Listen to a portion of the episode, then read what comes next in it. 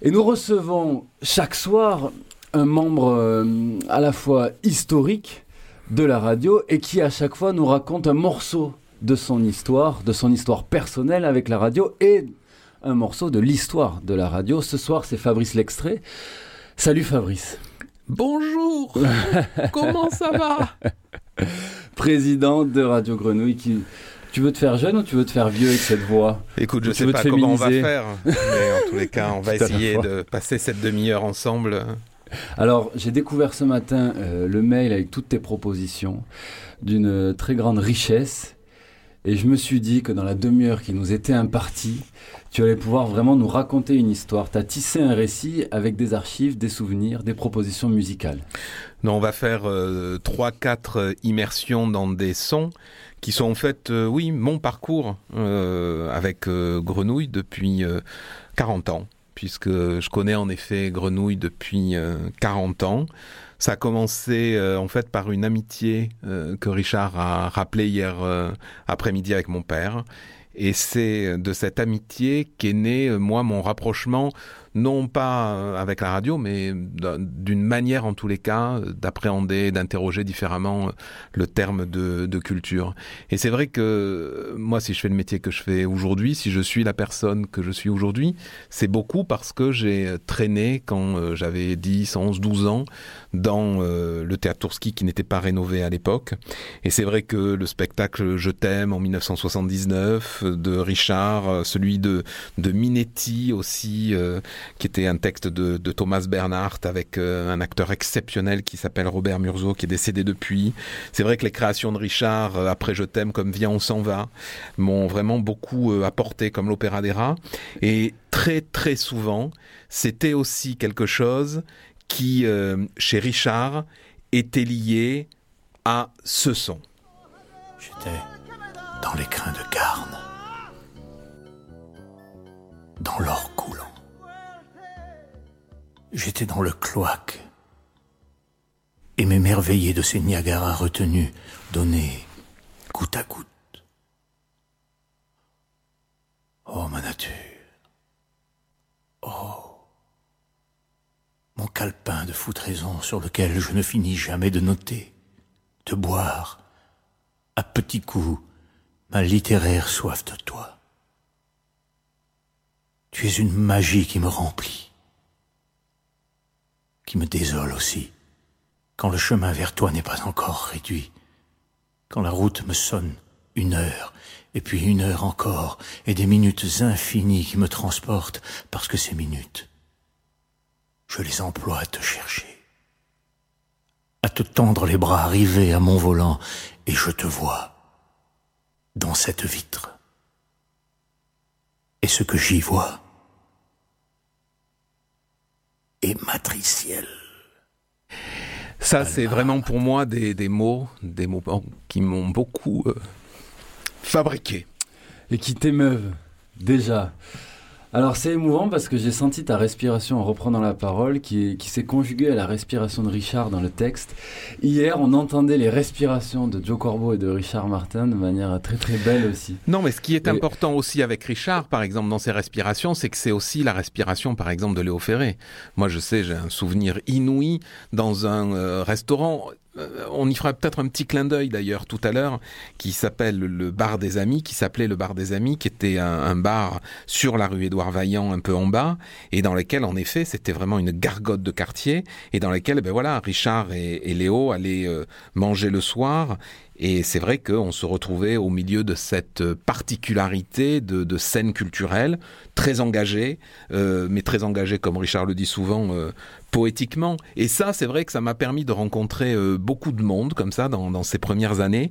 Et je vous propose de rentrer dans la voix que je vous présente après.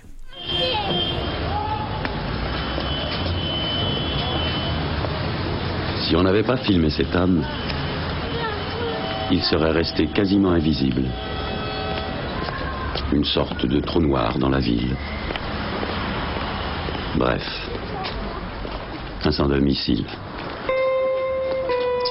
À lui, qui n'avait plus d'histoire, on en a inventé une.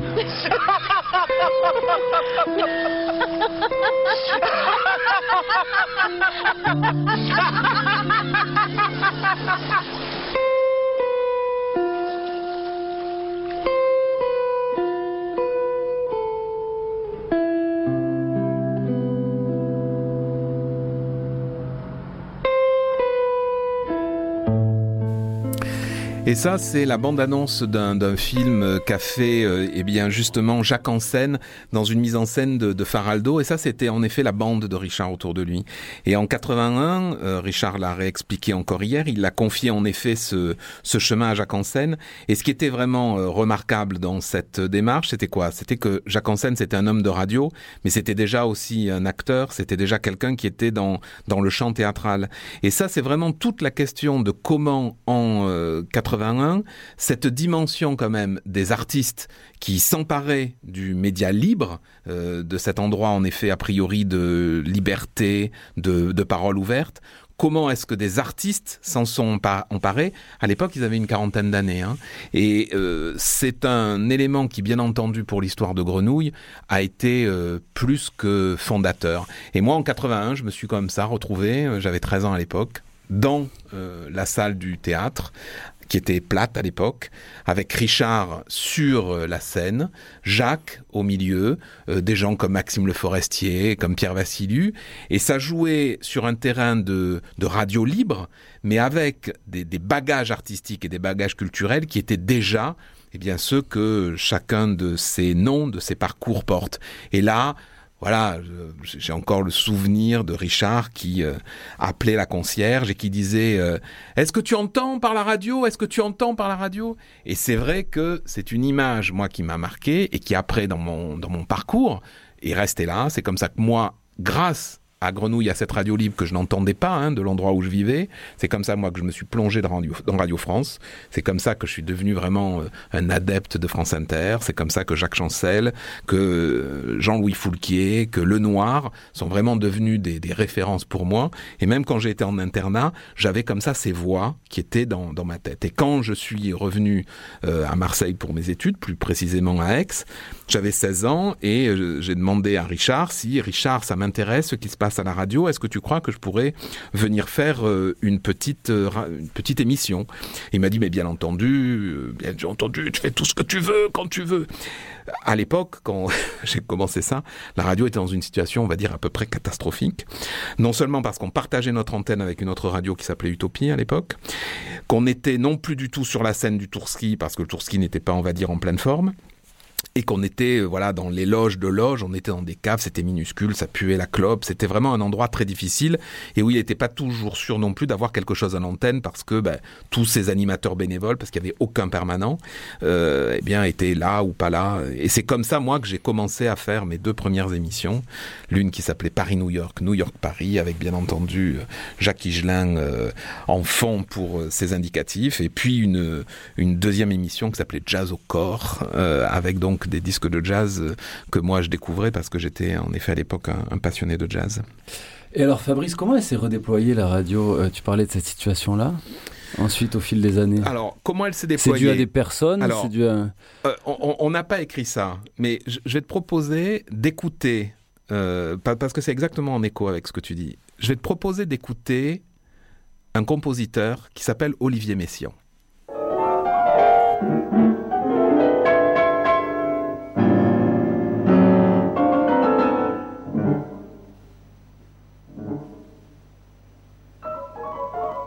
Je crois ce qui me distingue de la plupart de mes confrères, euh, c'est d'abord la recherche rythmique, qui évidemment a été une prolongation de mon travail sur la métrique grecque et sur les décitalas de l'Inde, mais aussi au fait que je vois des couleurs quand j'entends de la musique et même quand je la lis.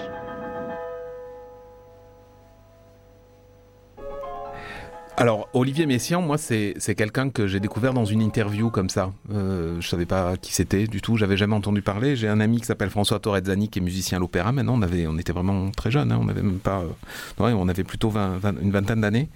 Et j'ai découvert qu'en effet, on pouvait euh, composer de la musique d'une façon contemporaine. C'est avec lui que j'ai découvert ça par une interview parce que il y avait une création originale à l'opéra de, de sa part. Je me souviens encore à l'hôtel Beauvau, il devait déjà avoir 80 ans. Et on a décidé à ce moment-là avec François de, de, travailler sur un montage. Et à partir de l'interview que j'avais faite de Olivier Messiaen et de sa connaissance musicale, on avait composé une petite création sonore qu'on a déposée euh, dans une structure qui s'appelait déjà Fonurgianova à Arles. Et j'ai gagné comme ça une, une bourse pour aller euh, passer quelques jours euh, à Arles un été.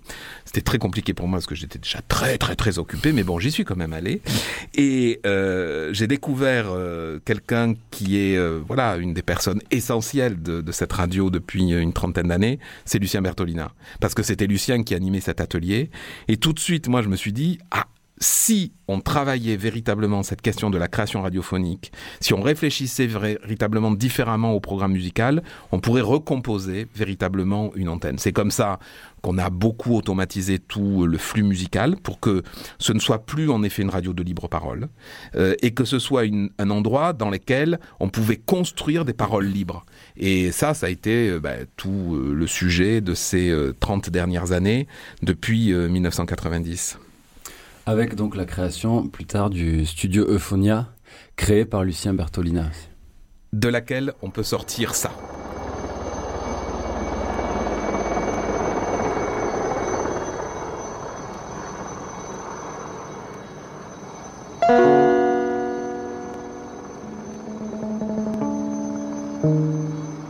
Quand les gosses, ils disaient les, minots, ils appelaient ça les minots, bon, mais quand les gosses faisaient les bêtises, moi j'ai vu, les vieilles prenaient leur pantoufle, c'était sympathique, c'était, on vivait dans la rue. C'est une chose qui n'existe plus aujourd'hui. Ah oui, mais ça, comme je vous dis, les places publiques sont mortes. Alors ça, tu vois, par exemple, c'est un travail qu'on a fait en 90 qui s'appelle Place Forte Voix Publique, qu'on a réussi à faire grâce à Suzanne Joubert, qui travaillait à l'époque au, Théâtre Tourski. Et ça a été la rencontre entre Lucien Bertolina et Jean-Pierre Ostende, qui euh, a aussi été dans ses parcours euh, quelqu'un euh, quelqu'un d'essentiel. Et hier, en, en, choisissant ce petit morceau, ça m'a beaucoup fait sourire parce que la personne qui dit, qui est interviewée par les enfants à ce moment-là, c'était Suze Bouchon. C'était celui qui justement tenait le restaurant où dix ans avant, euh, j'avais eu euh, la possibilité comme ça de passer ces moments avec euh, avec Lucien Bertolina, avec pardon, avec Richard Martin et, Léo Ferré. Et Lucien a réussi comme ça à, à, amener avec cette dimension de, création sonore une autre possibilité justement de rapport à la parole de l'ensemble des habitants, des populations qui qui sont autour de la radio et qui sont notre société aujourd'hui. Et il a créé également une formation, Lucien Bertolina, une formation technique. Il a amené une qualité technique, puisque Djilali Amish, qui est encore technicien réalisateur chez nous, a, a, bénéficié de cette formation, je crois, au début des années 90. Et c'est une des grandes forces encore aujourd'hui de Radio Grenouille comme radio associative, c'est sa qualité technique. Il y a toujours un brillant technicien derrière la vitre. Aujourd'hui, c'est Jonah. Pour, euh, voilà, faire en sorte que, que ces émissions partent en ondes.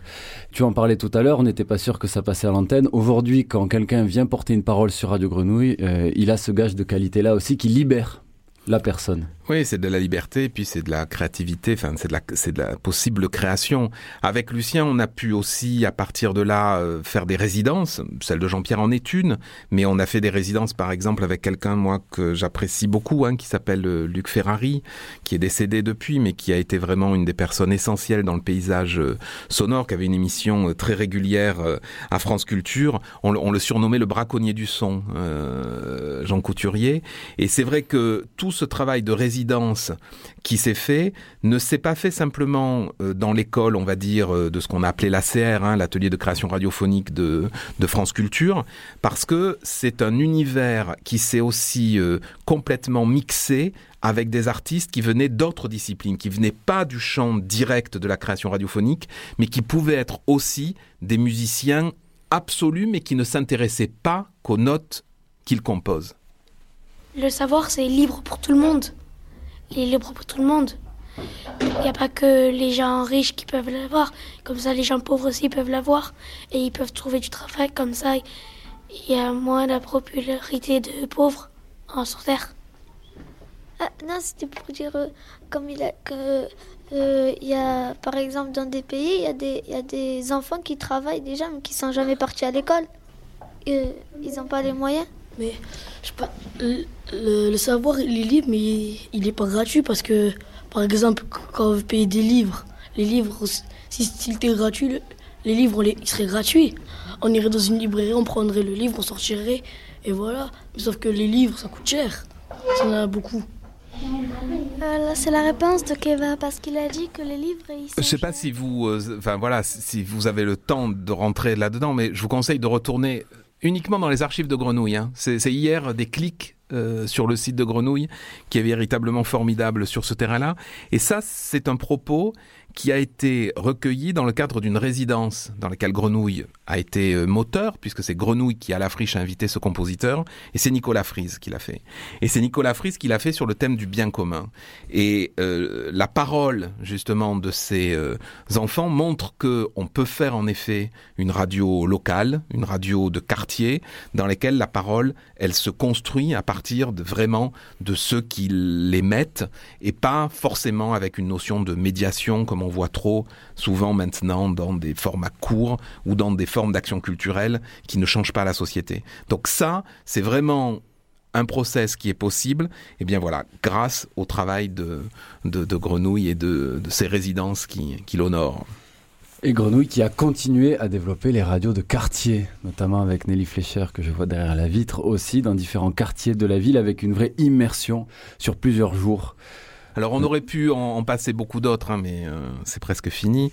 Donc euh, on va pas parler par exemple de Malik Ben Messaoud et euh, d'un sujet qui a été formidable et où d'ailleurs Françoise Bresse, c'était ce que je m'étais dit peut-être vous faire écouter, mais où comme ça des gens qui sont des créateurs se rapprochent d'autres créateurs pour essayer justement de faire en sorte que cette parole se construise. Et pas forcément facilement, parce que par exemple entre Françoise Bresse et Malik Ben Messaoud, ça a été tout un accompagnement qu'il fallait justement que le dispositif de la radio face, mais qui a permis sans doute de marquer voilà une des pages de l'histoire euh, culturelle et politique de, de cette ville. Mais euh, il y a deux, deux musiques que je ne passerai pas parce que finalement on les passe du matin au soir et la nuit sur Grenouille, c'est que euh, je ne peux pas moi parler de la radio sans parler de la musique. et si on a décidé à un moment de faire un film musical, c'était justement parce que il nous semblait que euh, le programme musical était un programme de contenu culturel, que ce n'était pas une ambiance que l'on mettait, que c'était véritablement une composition et que si l'on mettait tel artiste après tel autre artiste et avant tel autre son, c'était que quelqu'un écrivait un programme et le réalisait. Et on a pu ça aussi le faire parce que il y a une dimension de musique live euh, qui existe toujours à Grenouille, qui a été euh, exceptionnelle aussi. Hier, vous faisiez écouter euh, un live avec Joe Corbeau qui était suivi après avec un live fait par l'ensemble des raga style possibles de la planète Marseille. sur Grenouille aussi, par exemple, voilà, ce qu'il y a eu sur les diffusions autour de Logic Hip Hop voilà, c'est une radio qui a été euh, totalement dans le rythme, contrairement, même pas dans le rythme, elle a été à l'initiative de ça, contrairement à ce que certains documentaires euh, disent euh, lorsqu'ils sont diffusés sur des chaînes du service public. Et dans le domaine de l'électro aussi, avec les premières raves à la friche, eh bien, ça faisait en sorte en effet que les DJ qui travaillaient là-dessus, eh bien, ils étaient tout de suite avec cet outil-là. Donc, cette dimension du programme musical a vraiment été aussi, bien sûr, constitutive du, du projet général. Et on le voit depuis le début de la semaine avec euh, des parrains aujourd'hui de la scène marseillaise, que ce soit en hip-hop, en reggae, en rock, qui reviennent et qui sont heureux de fêter ces 40 ans-là, et qui euh, sont résidents de Radio Grenouille et qui invitent maintenant euh, la nouvelle scène dans leurs émissions. Donc il y a un, vrai jeu de transmission. Et le dernier sujet, moi, sur lequel je voulais vous faire un petit clin d'œil, c'était bien entendu le sujet de l'information culturelle. Et euh, de la question euh, d'une information culturelle et d'un rapport en général à la culture. L'information culturelle sur euh, Grenouille, voilà, c'est quelque chose qui est constitutif, mais cette information culturelle, il y a 30 ans, alors qu'il y avait les modes de médiation qui étaient ceux qui existaient technologiquement et aujourd'hui, évoluent bien entendu essentiellement. Moi, je sais, j'ai eu un non seulement plus qu'un plaisir, parce que c'est comme ça, par exemple, que j'ai rencontré Philippe Foulquier, qui ensuite, bien voilà, m'a permis avec lui de, de construire la friche. Philippe, je l'ai retrouvé voilà derrière un micro en faisant un reportage à Bielsko-Biala en Pologne dans un festival de marionnettes. Euh, tout ça passé dans des émissions qui s'appelaient Sept mercenaires, qui s'appelaient Quoique, et ça nous a permis véritablement avec tous ces opérateurs culturels, tous ces artistes, de montrer en effet que leur parole aussi, euh, en termes éditorial, pouvait être euh, apportée, travaillée, et ce qui est fait aujourd'hui avec les face à face, avec toutes ces rencontres qui montrent que ce ne sont pas forcément des journalistes qui viennent prendre la parole, que sont des gens qui prennent la parole et qui la construisent, c'est vraiment, euh, c'est vraiment, euh, voilà, central de, de, notre projet. Et il y a deux ans, j'ai euh, un an et demi, ouais, je me suis permis de reprendre euh, quelques heures euh, au micro et je voudrais vous faire entendre un petit extrait d'une de ces voix de la culture avec Joël Zask. Bonjour Joël Zask. Bonjour. Merci d'être avec nous aujourd'hui pour essayer euh, de débattre des politiques culturelles qui pourraient être euh, mises en place dans euh, cette émission des voix de la culture. Alors forcément, lorsqu'on a envie de vous interroger sur ce sujet, on conseillera à tout le monde d'aller lire un article que vous avez publié en 2009, qui était déjà proposition pour une politique culturelle. Dans le cadre de cet article, vous indiquiez que pour vous, politique et culture sont notoirement antagonistes. Est-ce que vous pourriez nous éclairer sur l'approche que vous avez en tant que chercheuse de cet antagonisme-là?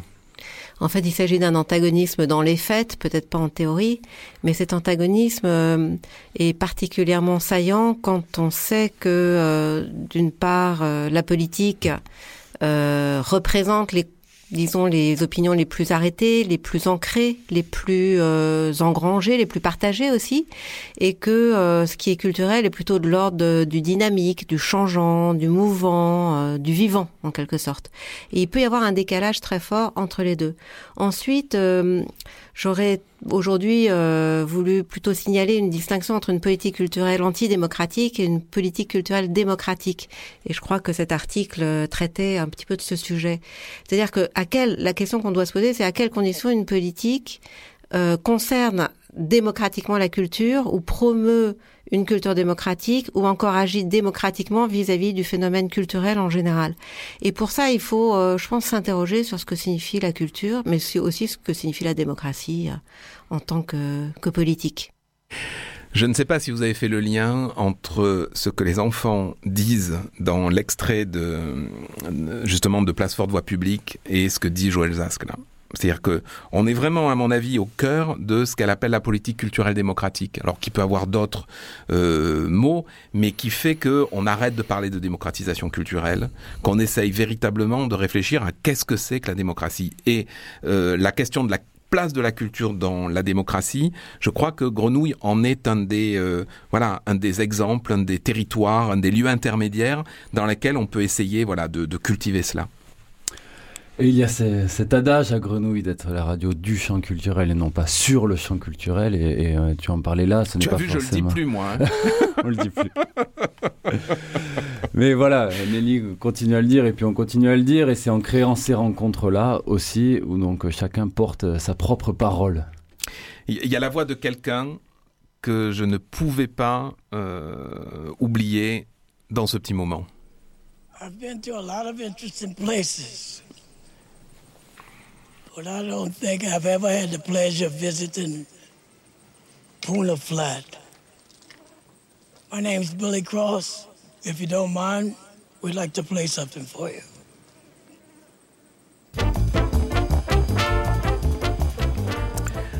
Alors, euh, quand il dit que son nom est Billy Cross, c'est parce qu'en fait, euh, il est un musicien et qu'il incarne un musicien, et ça, c'est Miles Davis. Et voilà. Et voilà, merci Fabrice, merci beaucoup Fabrice L'extrait d'être venu dans notre studio. Merci à vous. Pour fêter les 40 ans. Est-ce que tu as encore des désirs de radio pour le futur? Euh... Je, je, je les dis pas, hein. Je, je les dis pas. Non, non, je dis rien, je dis rien. Ah, non Ok, on laisse planer le suspense. On écoute Miles et on retrouve les comédiens du Comme quoi.